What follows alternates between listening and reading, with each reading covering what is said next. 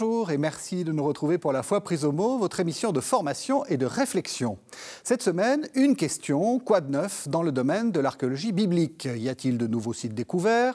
Y a-t-il de nouvelles hypothèses et évidemment la question que vous attendez, est-ce que cela remet en cause les données de la foi? Eh Bien, je vais vous surprendre. À cette question, nous ne répondrons pas parce que c'est une fausse question, car en entrant dans la démarche archéologique, on va mieux comprendre que celle-ci ne contredit pas notre lecture, elle nous aide à mieux lire. C'est ce que vont nous aider à comprendre nos deux invités. Estelle Villeneuve, bonjour.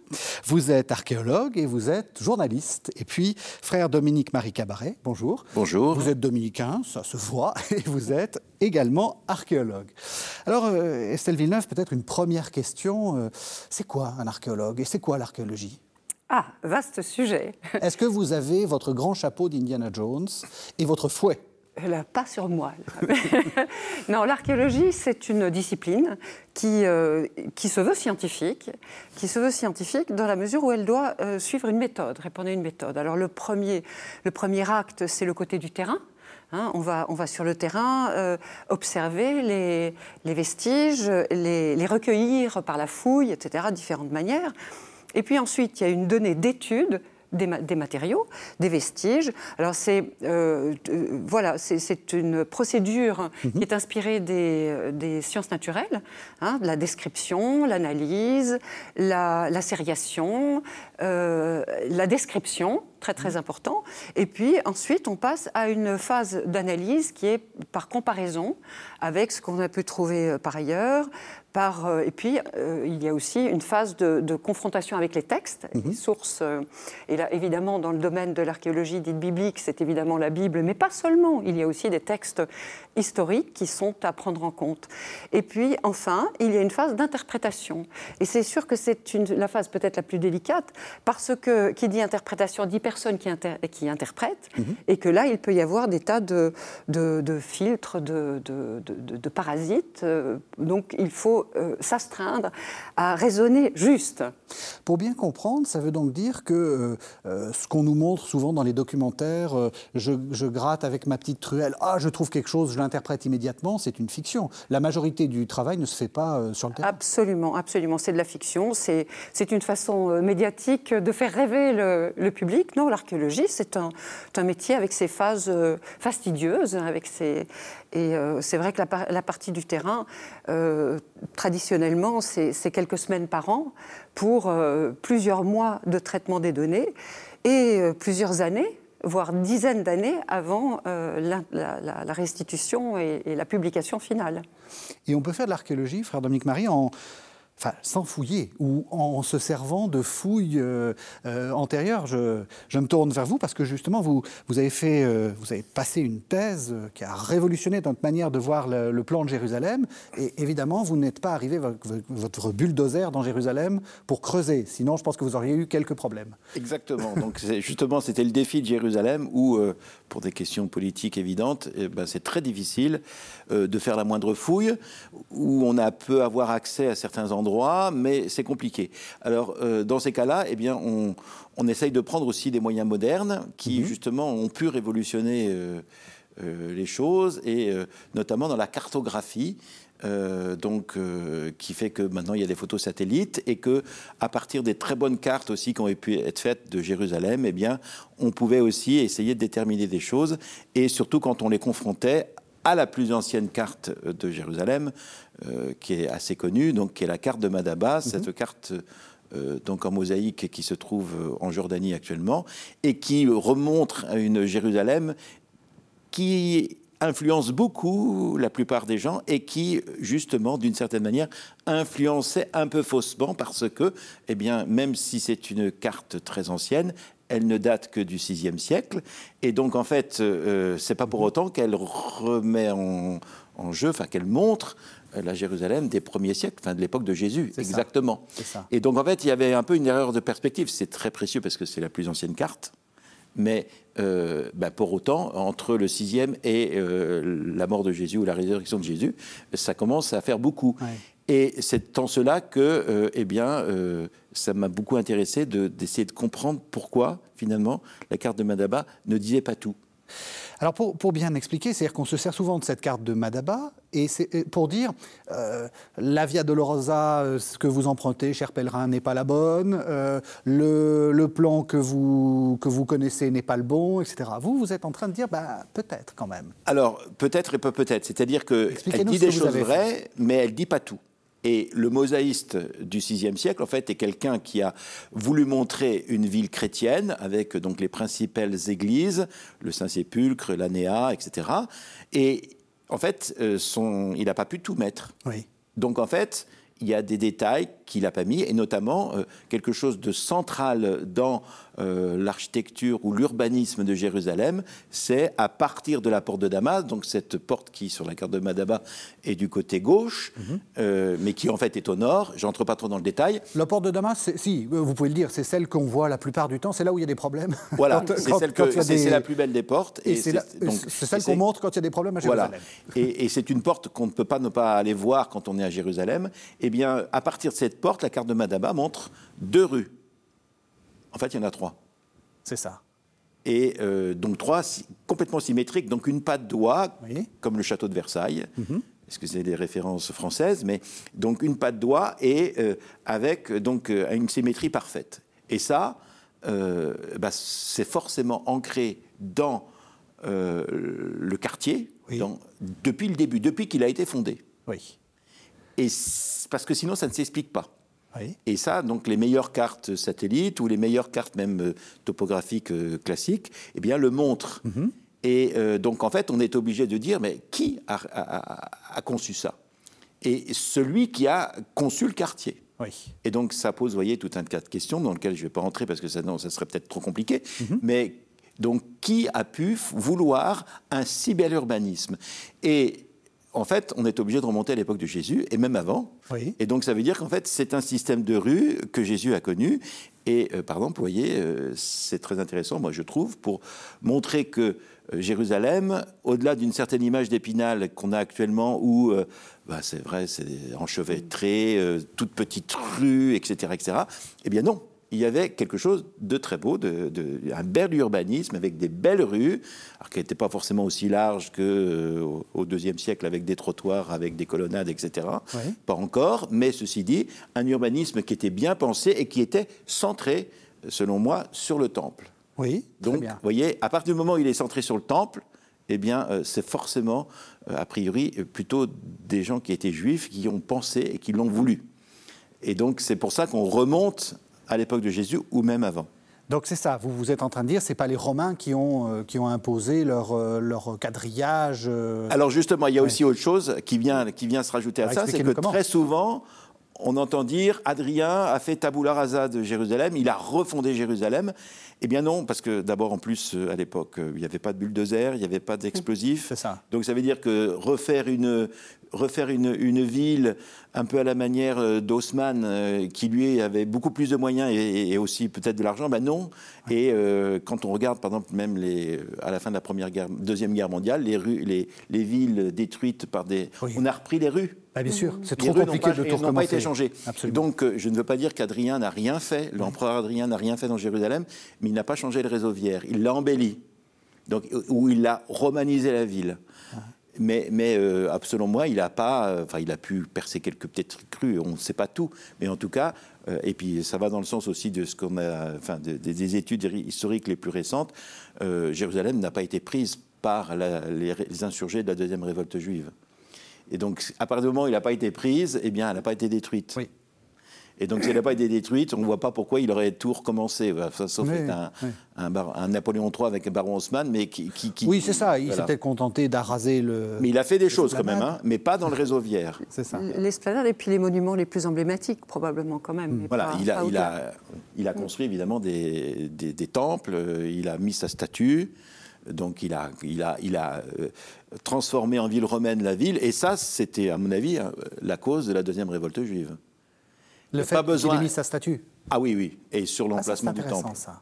Ah oui, sur l'emplacement du temple. oui. Et, et donc ça, rien que ça. C'est ça que vous, êtes, vous avez montré, c'est-à-dire Bah, qu'en fait, selon moi, oui, oui. le plan. Alors, expliquez-nous comment. Vous, vous avez donc tracé des. Vous avez pris votre votre carte et vous avez tracé des parallèles. Oui, des- alors c'est un peu C'est un peu plus compliqué, C'est un peu compliqué parce qu'en fait, je suis parti de, du fait de, de- de cette curiosité, de cette question qui, qui, qui, me, qui, me- qui excitait ma curiosité. Pourquoi le Saint-Sépulcre byzantin n'est pas parallèle à la grande rue de Jérusalem?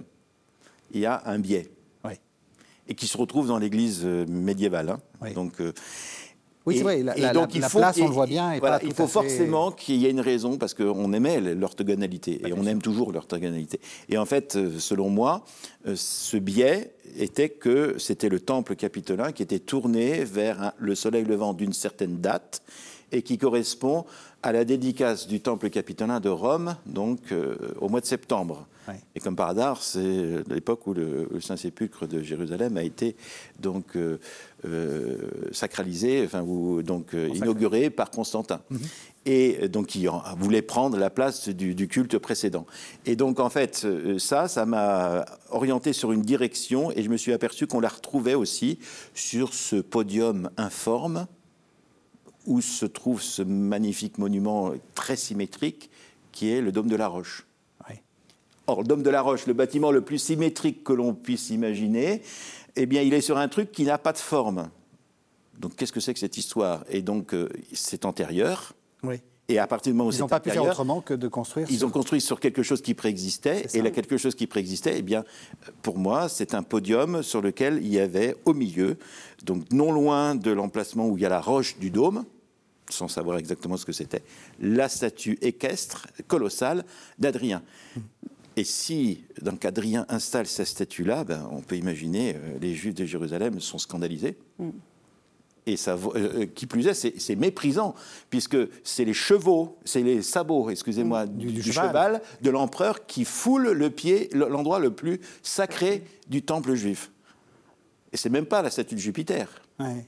C'est donc euh, l'empereur qui se prend, vous voyez ce que je veux dire Et c'est son cheval qui euh, souille. Et donc là, pour moi, ça vaut la deuxième révolte juive. Il n'y a pas besoin d'aller voir plus loin, d'imaginer autre chose.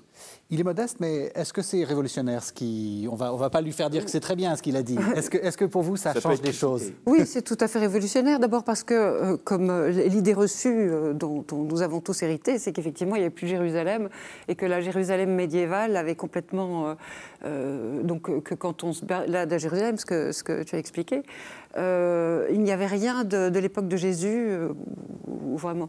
Alors que là, non seulement euh, tu restitues une phase hérodienne, donc la phase que Jésus a connue, mais. Hérodienne tu- du, du- du nom du roi Hérode. du nom du roi Hérode, qui est celui, à l'époque qui est le roi, voilà, connaît, enfin, je voilà, dire, le le roi qui est vilain roi Hérode. voilà, vilain roi, mais qui de conduisait de, fort belles choses. Absolument, qui avait beaucoup de goût. Mais, et donc, finalement, Jésus a connu un certain nombre de monuments, et, et tu montres en particulier celui de Lecce Homo euh, ou- et le jugement de Pilate. Mais, mais tu remontes encore plus loin en montrant quand même que euh, cette fameuse patte d'oie euh, régit l'urbanisme euh, avant la période d'Hérode, la période hellénistique, et que ça correspond à l'urbanisation de, de Jérusalem au nord de la Jérusalem ancienne, et, donc qui correspond à l'agrandissement euh, des remparts. hein, du, bon, le premier rempart, c'est la, pre- la- la Jérusalem euh, ancienne, et puis deuxième rempart, la Jérusalem euh, hellénistique, et puis il va y avoir encore une troisième extension avec le troisième rempart, et là aussi tu interviens pour dire des choses absolument... euh, absolument nouvelles et, et- et renversantes d'une certaine façon. Est-ce que, je peux, est que je peux vous suggérer de parler du tombeau des rois? Ah bah alors parlons du tombeau des rois. Qu'est-ce qu'il y a au Alors d'abord même- expliquons ce que c'est que le tombeau des rois. Oui, alors, le tombeau des rois, ben, c'est le, c'est le plus beau euh, tombeau, le plus grand tombeau. Alors, il paraît, hein, j'ai eu quelques petites informations, qu'il y a un autre tombeau qui a été trouvé, mais pas à côté, euh, un, peu, un, peu, un peu de la même époque, donc euh, récemment. Donc, euh, je sais Ah. ça par euh, Yuval Barour, euh, qui est donc le grand, le grand chef, de, un des grands chefs des antiquités israéliennes. Mhm.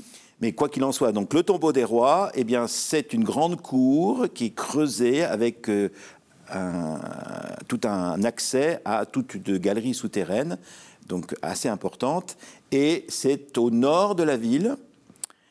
Et euh, donc, c'est attribué euh, donc euh, communément sur la base de Flavius Joseph, même si certains ne sont pas tout à fait d'accord avec euh, voilà l'historien sont tout à fait d'accord avec cette attribution à la dynastie d'Adiabène, donc à la reine d'Adiabène, cette reine qui était donc une reine d'origine pas loin de l'Arménie hein, pour mhm. situer, euh, et qui s'était converti au judaïsme et qui, donc, euh, fort de cette conversion, a voulu absolument donc venir à Jérusalem, qui a été d'ailleurs euh, d'une grande aide à la population de Jérusalem. Donc, elle s'est fait très bien voir. Et puis, donc, au moment de son décès et puis des décès de ses enfants, elle a voulu que donc être enterrée à Jérusalem. Donc c'est pour ça qu'on dit communément que c'est les tombeaux de la reine Nadiabène. Mais tombeau des rois, donc après ça c'est une, appellation qui vient du 19e siècle, enfin peu importe. Et alors il est au nord et au nord du troisième mur. Donc euh, Estelle en parlait tout à l'heure. Et en regardant donc euh, la topographie du coin et en me basant sur les plus anciennes cartes, je me suis aperçu que le tombeau des rois, donc ce carré, était inscrit dans le parcellaire, comme on dit un peu techniquement. Donc ça veut dire les limites des champs, et qu'on retrouvait des unités de mesure romaines euh, et qu'on n'était pas loin du troisième mur, qui pour le coup est attribué à Hérode Agrippa, donc le petit-fils d'Hérode le Grand. Mhm. Euh, qui a régné quatre ans, euh, très peu, très peu de temps, et qui a commencé ce troisième mur et qui a beaucoup inquiété les Romains parce que les services de renseignement romains, qu'est-ce que c'est que cette histoire-là On est dans une période de la paix romaine, Pax Romana, et on construit un mur qui va rendre Jérusalem complètement donc imprenable. Qu'est-ce que c'est que ce truc? Et donc, il a reçu l'ordre de l'empereur Claude d'arrêter. Et donc, ce qui est intéressant, parce que ça permet d'être sûr que c'est lui qui a commencé les travaux et qui a conçu la direction, etc. Mhm. Et donc en regardant la direction et en constatant que le tombeau des rois euh, était pris, euh, finalement intégré euh, dans bah, cette construction, avec mhm. un parallélisme, je ne peux pas le développer, eh bien en fait, ça semblait dire que le tombeau des rois datait du donc, troisième mur. Et là, on retrouve une hypothèse aussi qui est formulée par Jean-Baptiste Imbert de l'école biblique, comme quoi finalement ce tombeau qui n'est pas terminé, c'est très important de, dire ça, eh bien en fait a été voulu pour Hérode Agrippa. Donc, le petit-fils d'Hérode qui a voulu faire son Hérodion à lui. Ça, Mais comme il est mort très vite, eh bien, il n'était pas terminé. Et comme il n'était pas terminé, on n'a pas pu mettre son corps. Et le coucou a mis ses œufs, si, je, si je puis me permettre, dans le nid d'un autre. Et je pense que les, donc Hélène d'Adiabène, on lui a dit. Bah, voilà. et les procurateurs romains qui ont suivi. Prenez donc. Eh bien, eux n'ont pas voulu donner ça à Agrippa II, qui était le fils d'Agrippa Ier mais parce que justement, il n'a pas été fait roi. Il n'a pas eu la souveraineté sur Jérusalem et qui, donc, il voulait, les Romains ont décidé à ce moment-là de casser euh, ces dynasties euh, clientes. Et donc, ça veut dire qu'en fait, eh ben, il y avait une patate chaude. Et la dynastie d'Adiabène, à mon avis, s'est coulée comme un coucou, comme vous venez de le dire, euh, dans, ce, dans, ce, tombeau. Et donc, c'est intéressant, c'est que les hypothèses de, de Jean-Baptiste Imbert ont été confirmées par mon travail sur l'arpentage euh, de, du, coin. Et en plus, ça a servi de carrière de pierre pour le troisième mur, hein, mhm. parce que c'est pas loin. D'accord. Voilà. Et donc, c'était au nord de la ville. Euh, c'est un endroit où tout le monde passait. Et en plus, ça, c'est aussi un autre sujet, à mon avis, très intéressant, euh, où on, peut faire des fouilles et où, les Israéliens aimeraient bien faire des fouilles, mais c'est un endroit compliqué, qui est en lien avec le fameux monument d'Hérode, qui n'est pas loin de la porte de Damas, qui est dans l'axe de la porte de Damas, qui est à environ 200 mètres du tombeau des rois, et qui, selon moi, était euh, le tombeau que voulait, euh, que voulait Hérode avant qu'il ait songé à l'Hérodion. D'accord. Alors une question, pardon, ça va être une question qui tue, mais est-ce qu'on peut dire que euh, Jésus a arpenté les rues qu'on connaît ou pas? Est-ce que ça, ça, conforte quelque chose ou, ou, quand même vous êtes, trop, vous êtes prudent? Oui, alors moi, je, enfin, je, comment dire, j'ai transformé un lieu saint, si je peux dire. Enfin, c'est peut-être très ambitieux et très prétentieux de prétendre ça, mais euh, par exemple, l'arc de l'Echomo. Oui qui est que si vous prenez un guide, il est communément daté d'Adrien en disant que c'est un arc honorifique euh, de l'empereur Adrien qui a voulu faire une place, etc., euh, etc., avec le lithostrotos à côté, et que tout ça, c'est donc la romanisation de la ville. Eh bien, selon moi, non. C'est en fait une porte de la ville, mhm. une porte urbaine de la ville. C'est pas un arc triomphal. D'ailleurs, on, on, plaçait difficilement des arcs triomphales à l'intérieur de la ville. Oui, c'est ça. Oui. Euh, et c'est une porte de la ville et qui date d'Hérode le Grand. Donc Donc, ce n'est pas l'endroit où Jésus a été jugé. Bon, ça, ça serait peut-être un autre sujet. Mais c'est l'endroit que, c'est une porte de la ville que Jésus a forcément emprunté avec ses disciples. Mhm. Et donc, quand on est dans la basilique de Lecce Homo, où on trouve donc le vestige de la petite arche latérale, hein, mhm. puisque la rue, euh, il y a l'arche principale sur la rue actuelle qui est à côté, eh bien, c'est le passage du trottoir. On peut penser que Jésus est passé par là. Et donc, c'est un lieu saint. Alors, vous voyez, c'est pas si courant parce que, en fait, de portes euh, datant euh, d'Hérode à Jérusalem, en fait, il en reste, il en reste pas. Il n'en reste plus. Même la porte de Damas romaine, qui est en dessous de la porte actuelle, mhm. a priori, on la date plutôt là d'Aelia Capitolina, donc de l'époque romaine, un peu plus, un peu plus tardive. Mhm. Euh, mais donc là, et, c'est intéressant dans le sens où hein, les lacs de Lecce Homo, euh, moi je pense que j'ai retrouvé les piédestaux, mhm. deux piédestaux, une des bases de colonne, un des chapiteaux, donc aussi un morceau de corniche, et euh, la décoration de cet arc, en fait, euh, euh, de cette porte, est très proche des décorations qu'on a retrouvées de l'époque hérodienne, notamment donc à côté du mur des lamentations, la fameuse salle hérodienne, hein, mhm. donc, que certains disent être un triclinium, je suis un peu réservé sur la question, ou même la porte du sud, euh, où là, euh, la porte, la double porte, hein, qui donne sur le sud de l'esplanade, où là, comment dire, la décoration, donc les talons, la modénature est assez semblable.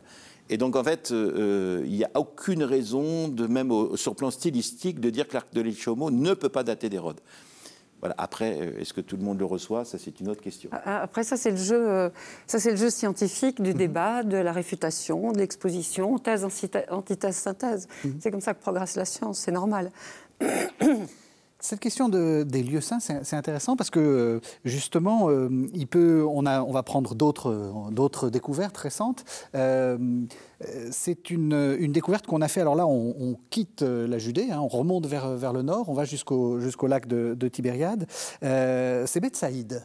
Alors, on se retrouve avec deux Betsaïd. Alors Betsaïd, c'est effectivement un, des sites euh, évangéliques qui est en cours de fouille et en cours de, de, discussion et de débat depuis, depuis quelques années.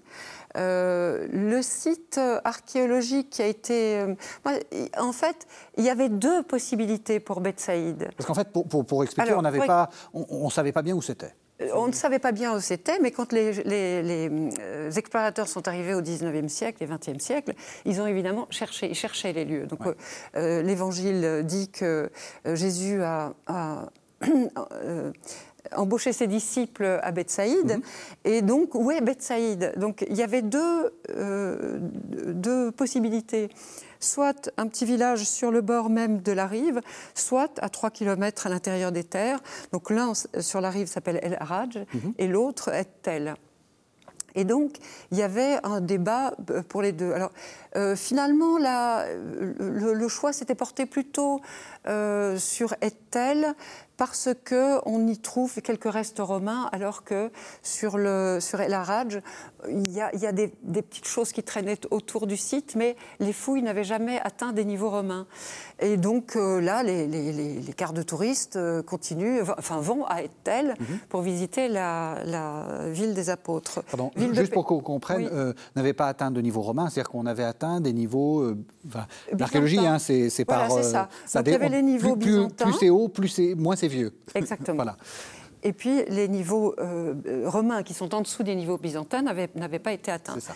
Alors, euh, donc Bethsaïde, Bethsaïde étant une ville réputée pour sa pêche. Mhm. Donc, une, ville réputée pour sa pêche à 4 km de la rive, ce n'était pas totalement satisfaisant. Mhm. Et alors, ce qui n'était pas satisfaisant non plus, c'est que. Euh, dans les textes, on sait par Flavius Joseph en particulier que la ville avait été promue au rang de cité romaine euh, en 30, euh, en l'an 30 après, euh, après Jésus-Christ. Et que bah, une cité romaine, ça répond à un certain nombre de, de canons. Ah ben, il faut avoir des, une certaine monumentalité mhm. et on a besoin d'un certain monument, d'un certain nombre de monuments qui en font des, voilà, donc des termes, voilà, peut-être un odéon, donc un, voilà, des, théâtre, des, choses, comme il ça. Faut, il faut avoir ces monuments urbains sa parure urbaine, comme on dit, parure monumentale. Or, euh, à Etel, ni à Etel, ni à El Harad, je ne retrouvais rien. Donc, c'était, voilà, ça restait quand même. Ce n'est pas satisfaisant. Et des fouilles ont été reprises euh, il y a dix ans, je veux dire au maximum dix ans. à El Haraj. Et là, en fouillant en dessous des niveaux byzantins, mais alors plus d'un mètre sous les niveaux, après avoir passé des, niveaux qu'on appelle de sol vierge, ils sont arrivés à des niveaux romains. Alors, le sol vierge, ça montrait qu'il y avait eu un moment un, recul de la rive et que le, niveau de l'eau était monté, qu'il y avait eu ensablement ou en, mhm. euh, du site. Et en dessous, ils ont trouvé des éléments de terme.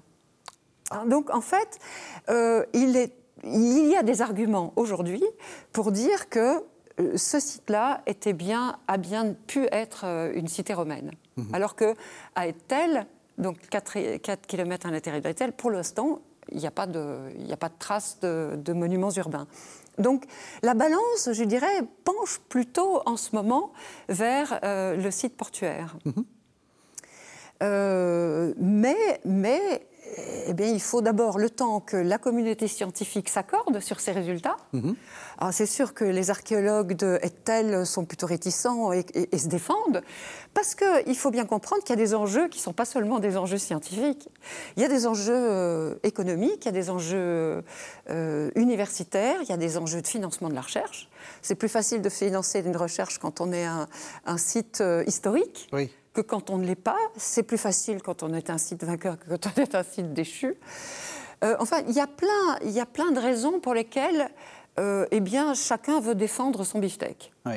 Mm. Et ça, ça joue beaucoup dans l'archéologie. Ce, ce, Peut-être pas de. Enfin, de trouver des choses. Je veux dire, euh, ah, de, justifier, de, justifier, de justifier, les financements. Ah, ça, c'est une part extrêmement importante. Si vous n'avez pas de financement, vous n'avez pas de fouilles. Hein. Donc pour pouvoir fouiller, il faut pouvoir le financer. Aujourd'hui, avec le recul des financements publics, euh, les, chercheurs sont de plus en plus obligés d'aller chercher des fonds privés et donc d'avoir des retours sur investissement. Donc il faut qu'on trouve quelque chose. Donc il faut trouver quelque chose. Aujourd'hui, les, euh, les, objets de fouille n'appartenaient plus aux fouilleurs, comme ça a pu être le cas au XIXe siècle, tout ça s'est réglementé. Donc en fait, vous n'avez de retour qu'en termes de, de, de visibilité. Donc la communication, la médiatisation est très importante. Hmm. Si on parle de vous, vous avez de meilleures chances d'obtenir des crédits que si on ne parle pas de vous. Je, me trompe? Ah Oui, oui eh ben, c'est pour ah. ça que l'archéologue a prétendu avoir retrouvé la maison de alors, Pierre et ça, Alors, hmm. c'est, lui ne l'a pas dit, c'est pas lui qui l'a dit, Mathieu me se défend de l'avoir dit. en revanche, les journalistes l'ont fait, voilà, ont, titré leur article comme ça, et du coup, c'est passé dans la presse comme étant la maison des apôtres. Alors que, alors, qu'il y a une église byzantine qui a été retrouvée avec une inscription, mais qui ne rien ne voilà, alors, c'est la maison de... Voilà, ça c'est aussi, c'est aussi un des arguments en faveur de l'Erad, c'est qu'ils euh, ont trouvé effectivement une basilique byzantine assez euh, de, de, belle taille. Assez importante. Assez importante bien faite, et que des pèlerins de l'Antiquité, euh, en particulier au 8e siècle, un pèlerin raconte avoir visité, avoir été prié dans, euh, dans une basilique où on faisait euh, mémoire des, des, apôtres de Jésus. Donc en fait là, on se retrouve avec des arguments, des arguments archéologiques concrets en faveur d'un site et aux dépens de l'autre. Mais bien, les cartes de touristes continuent à aller à l'autre. Mais dans le fond, peu importe. Est-ce que vous êtes d'accord, peu importe? Parce que j'imagine que vous avez fait beaucoup euh, de, visites archéologiques en, Terre Sainte, vous avez guidé des pèlerins. Est-ce que peu importe? Alors euh, oui et non, dans le sens où euh, là, par exemple, sur la question de Bethsaïde, ce c'est pas un lieu saint majeur et donc. c'est pas le sépulcre. Oui, c'est pas le sépulcre. Alors après, le problème est, que est-ce qu'on arrive à l'absolue certitude de la véracité du lieu saint? Ah, Eh bien, la question, il faut, être, il faut être honnête sur le plan scientifique, c'est non. Mhm. Hein Absolument. Euh, après, euh, après, il y a pas avoir une plausibilité mhm. ou euh, une vraisemblance plus ou moins grande avec donc le fait qu'il y a une tradition et puis après il y a des arguments et etc etc. Mhm. Vous voyez par, par rapport au Saint-Sépulcre, sans parler de la tradition chrétienne, si on regarde donc la topographie de Jérusalem, justement, c'est ça, ça, aussi que ça démontre. Si on regarde ce que disent les évangiles, bah, selon moi, il n'y a pas d'endroit qui corresponde mieux à ce que disent les évangiles que euh, le lieu du Saint-Sépulcre actuel. donc c'est bien, vous nous rassurez. Voilà, mais ceci dit, c'est pas pour autant que j'apporte la preuve absolue de la véracité de ce lieu. Mais pour moi, en effet, aujourd'hui, c'est le lieu le plus vraisemblable. Hmm. C'est sûr qu'entre les événements de l'Évangile et la première mémoire chrétienne euh, tangible, c'est-à-dire qu'on peut repérer par l'archéologie, il se passe au minimum cinq siècles. Cinq siècles Oui, c'est beaucoup. Oui, c'est beaucoup. oui. c'est beaucoup. Donc, alors, c'est sûr qu'on peut, on peut postuler, et on postule sur la permanence de la mémoire. Mais c'est un postulat. Cinq siècles, vous voulez dire, c'est le niveau des basiliques C'est le niveau des basiliques. C'est ça. C'est à partir du moment où on a. Il y a des endroits où on peut remonter au IVe siècle. Oui, il y a, il y a mais c'est jamais directement. Il y a quelques basiliques du IVe siècle. Oui, mais c'est jamais, euh, in, enfin, c'est jamais in situ. Des, ce sont des réemplois, ce sont des. Euh, comme à Nazareth, par exemple, c'est un bloc de réemploi qui, qui euh, avec, vous savez, ce, petit graffiti euh, Ave Maria. Mm -hmm. c'est un bloc qui a été déplacé. Déplacé d'où? Peut-être déplacé juste de là, mais peut-être de plus loin. Donc, ça, archéologiquement, on ne peut pas le remonter. C'est sûr que l'archéologie, là, est arrivée à ses limites. Mhm. Elle arrive à ses limites.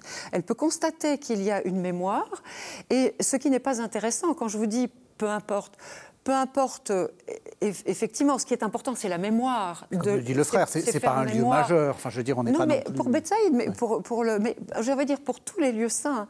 Dans le fond, ce, ce que nous faisons, c'est pas aller toucher, c'est pas, c'est pas la pierre elle-même, c'est pas le lieu lui-même qui est. Euh, euh, qui, qui, est saint. C'est pas, enfin, oui, même si euh, on parle de lieu saint, mais c'est les événements qui se sont produits là qui sont au cœur de la foi. Bien sûr. Hein. Et euh, donc, et, c'est la mémoire de cet événement, de l'événement. Voilà. Donc que l'événement se passe là ou 200 mètres plus loin, ou 300 mètres plus loin. Oui, il n'y a pas une sorte de rayonnement, de sainteté qui. Ce, ce, qui peut être important, c'est quand même que, en tant que pèlerin, euh, alors là, maintenant, si on est archéologue et pèlerin à la fois, hein, on n'est pas obligé d'être pèlerin plus archéologue plus pèlerin. Mais quand on est pèlerin, on vient, on vient se mettre dans une chaîne de mémorielle.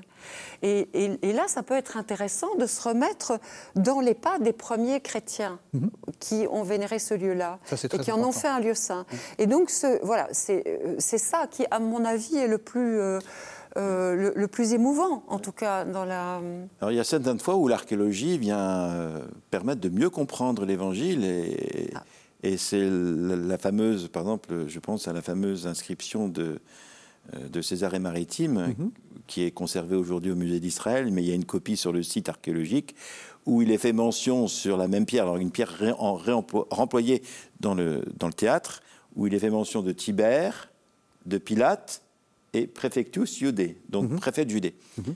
Alors que dans les évangiles, il est dit que Pilate était procurateur. Mhm. Alors, ce qui, donc, pour les plus critiques, hein, euh, puisque donc, si on connaît bien euh, l'histoire romaine, eh bien, procurateur n'a pas droit de vie et de mort sur, sur quelqu'un.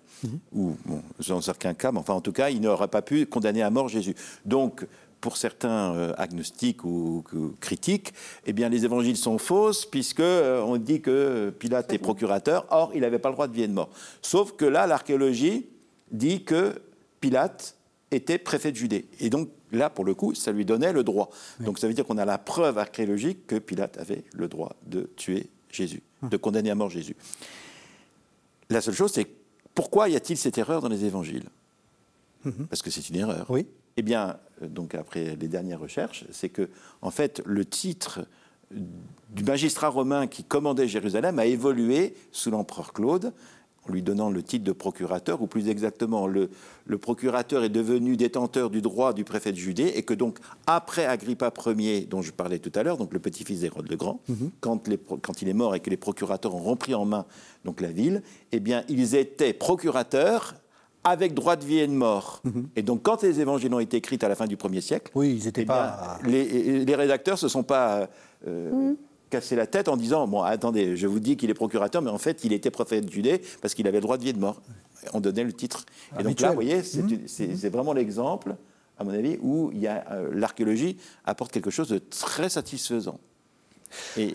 Alors, un autre exemple qui est intéressant aussi, c'est Omrit, et c'est globalement ce qu'on a trouvé en, Galilée, euh, parce que vous allez nous dire ce que c'est qu'Omrit, mais c'est la découverte que cette région, finalement, est beaucoup plus soumise à l'influence euh, grecque, enfin païenne pour aller vite, euh, qu'on l'avait cru. C'est-à-dire, on imaginait une Galilée uniquement judéenne, enfin très, très ancrée dans le judaïsme, et on a presque l'impression que c'est le début de la diaspora. C'est-à-dire que Jésus, probablement, était en contact avec des gens qui parlaient grec, euh, euh, faisait du commerce.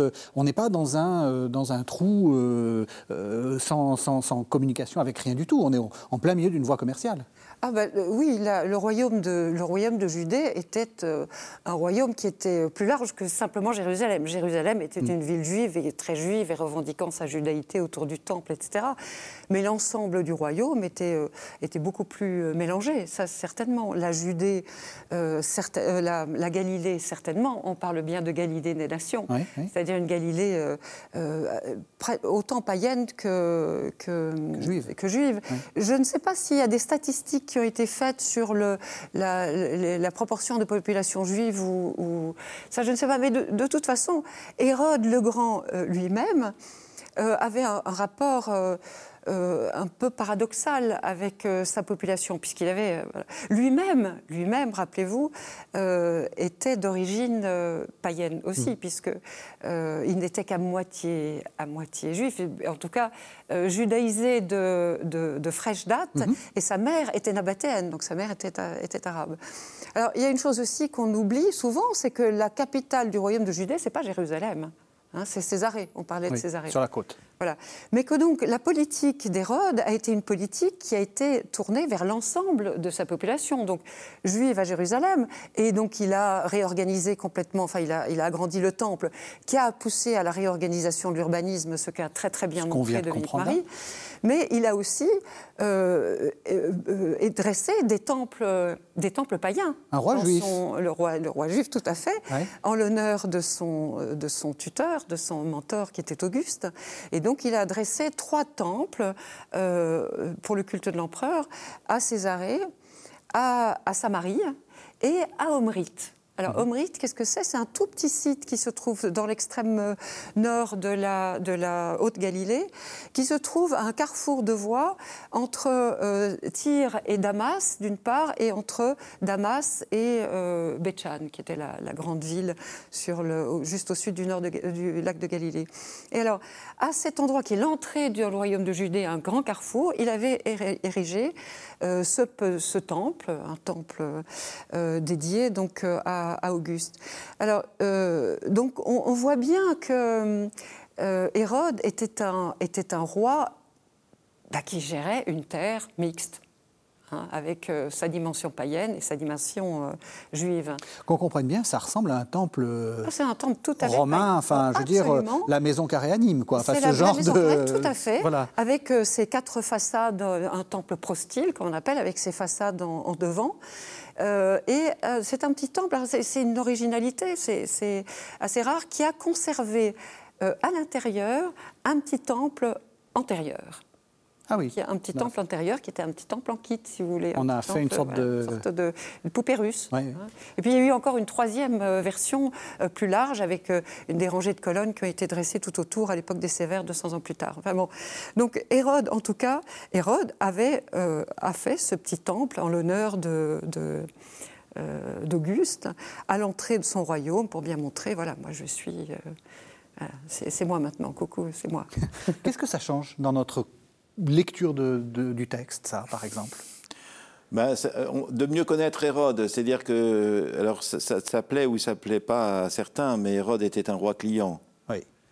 Et, euh, donc il devait tout à Auguste. Donc son, il, avait beaucoup, il avait réussi à avoir beaucoup d'argent, donc il a fait beaucoup de construction. Et puis bon, le fait qu'il ait régné pendant 40 ans explique aussi cela. Euh, mais donc ça permet de mieux comprendre euh, justement l'époque mélangée. Hein, parmi les apôtres, il y avait des Grecs, hein. mhm. il y avait des noms grecs. Et euh, donc c'était une, en effet une, société, enfin évidemment à dominante juive, hein, il ne faut, pas, il faut pas raconter n'importe quoi, mais qui était donc avec aussi d'autres composantes. Et le fait que Hérode était aussi complètement prisonnier hein, de. Alors Hérode, c'était avant Jésus quand même, mais ses, ses, enfants aussi.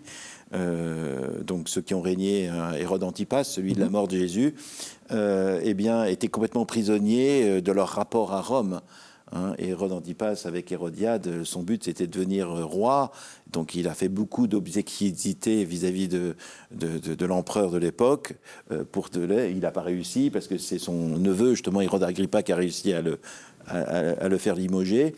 Et donc, en fait, ils étaient aussi prisonniers de, de, cette politique et pas forcément donc euh, très attentifs aussi à la, à la, vie de leur peuple, d'où le fait qu'ils n'étaient pas forcément aimés, hein, mhm. puisque donc Jésus parle de, de ce renard d'Hérode. Oui, oui, ça, ça, aide à bien hein, comprendre. Euh, donc, euh, et là, il ne s'agit pas d'Hérode le Grand, il ne s'agit pas de, du grand-père qui a fait le... Oui, qui était mort depuis. Qui était mort depuis longtemps. Il s'agit de, celui qui, qui va donc enfin, livrer, enfin, qui va participer, si je peux parler comme ça, à la mort de Jésus en étant à Jérusalem au moment de, la mort de Jésus.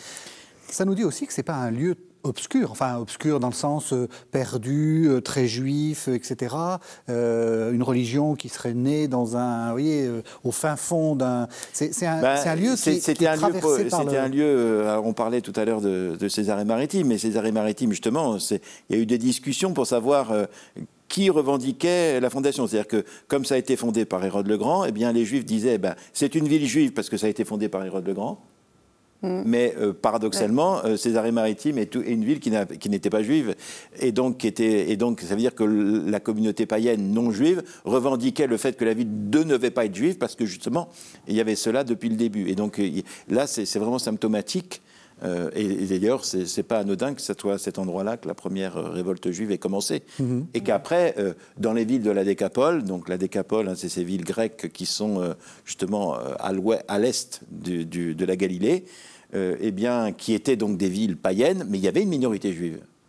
Et là, donc, la minorité juive a été généralement a souffert mhm. au moment du début de la révolte juive, justement parce que justement à Césarée-Maritime, c'était les païens qui, avaient, euh, qui, qui, avaient, qui en avaient pris dans la figure.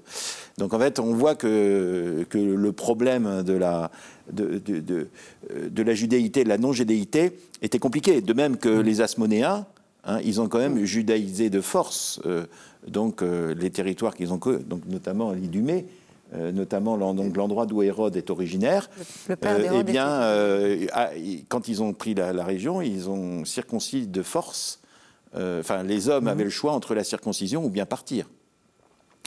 Et, euh, et avec toute l'ambivalence aussi du fait d'être un, roi client, euh, ben, par exemple, à l'Hérodione, ça, rejoint ce qui se passe à Omrit, d'une certaine manière, mais à l'Hérodione, dans la.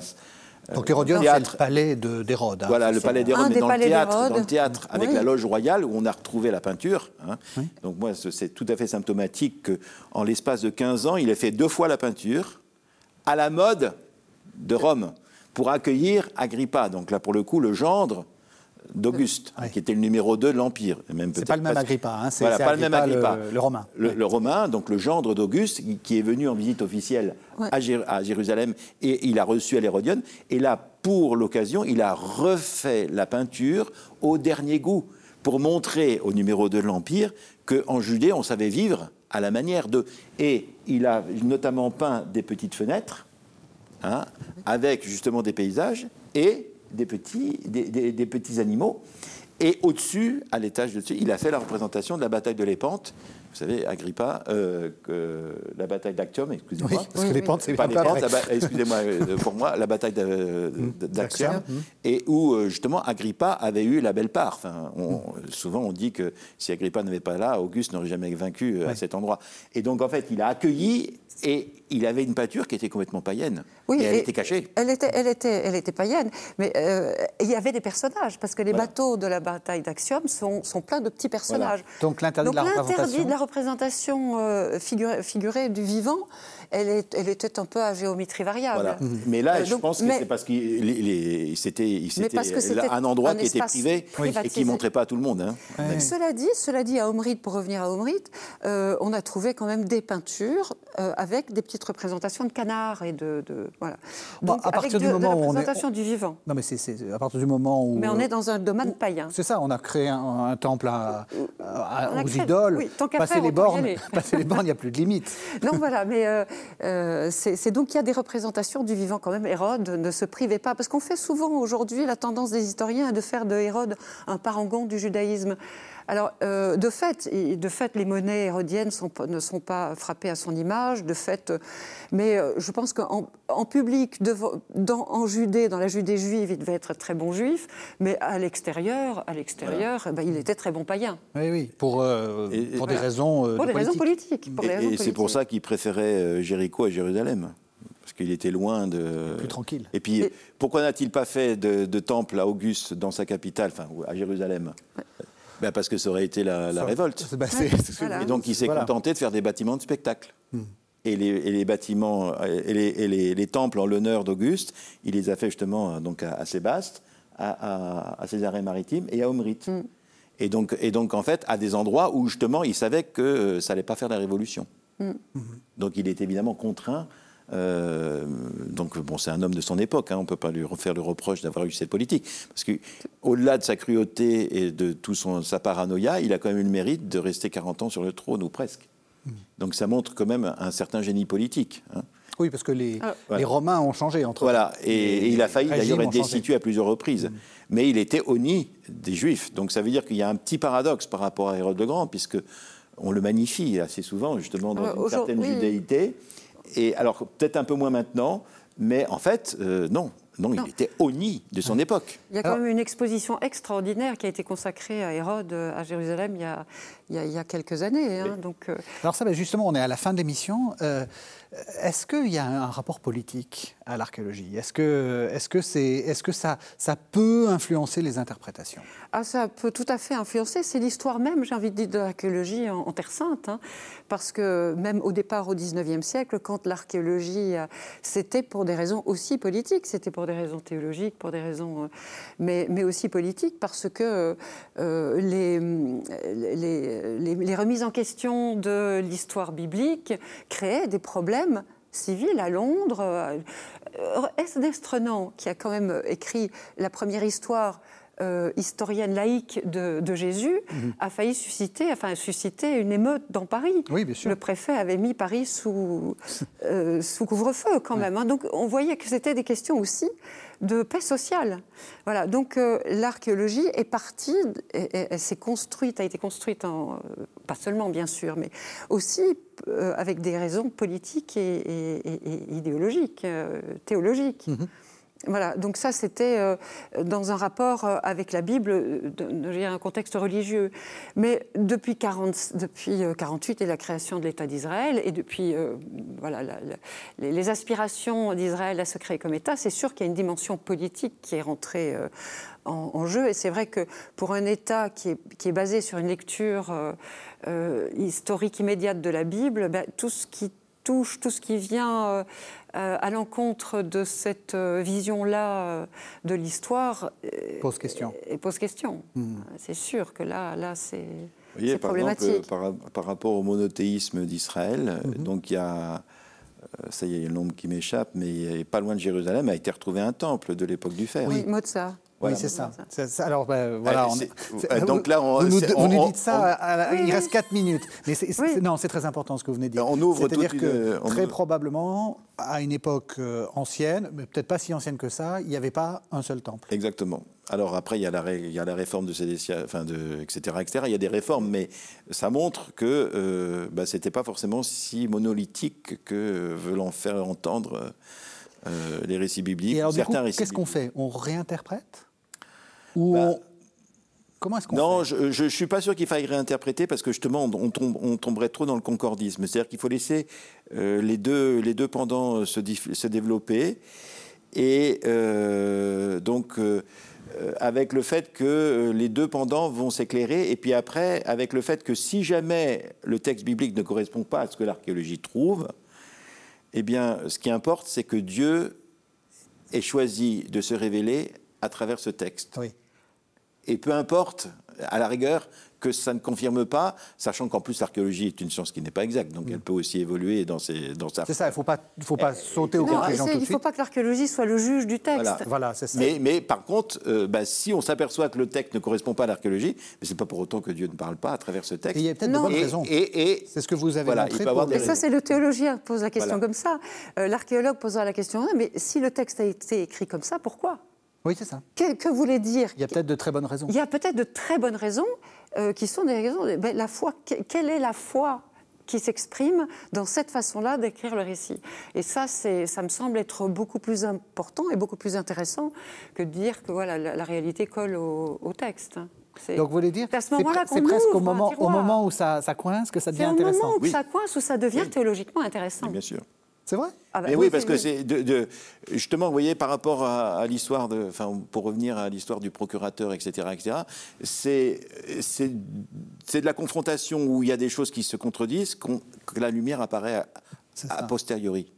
Donc, elle n'apparaît pas forcément d'une manière immédiate, mais euh, je pense qu'un jour, ça peut être sujet justement d'éclaircissement.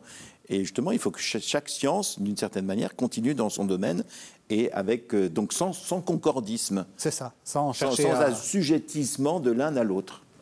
Et ce sera le mot de la fin Estelle, allez-y, je vous en prie, il vous reste Non, le mot que- de la fin. Oui, il restait le mot de la fin, mais ça, demande, voilà, ça, demande- ça demanderait un petit développement à propos justement du, tombeau. euh, tu parlais tout à l'heure du tombeau des rois, et euh, euh, ce que tu n'as pas dit, c'est que ce tombeau des rois a, a- a une- a un dispositif d'une pierre qui roule, Oui. Oui. hein, une fermeture en pierre qui roule. Alors, ce qui est très Comme le tombeau de Jésus. Comme le tombeau de Jésus. Mais ce qui est très intéressant, c'est que parmi les milliers de tombes de l'époque de Jésus qui ont été fouillées autour de Jérusalem depuis euh, 40 ans, il n'y en a que deux qui ont des, tour- des- des pierres qui roulent. Voilà. Et ces deux-là sont des tombes royales de la famille d'Hérode maintenant, c'est confirmé. Voilà. Ce qui veut dire que quand les évangélistes parlent d'une pierre qui roule, est-ce qu'ils décrivent, décrivent la tombe de Jésus ou bien est-ce qu'ils disent autre chose de l'identité de Jésus? Eh bien, ça sera le mot de la fin. On laisse les téléspectateurs euh, répondre à cette question. Merci vraiment, parce que c'était passionnant, puis ça permet de, bien comprendre comment fonctionne l'archéologie. Merci à tous les deux.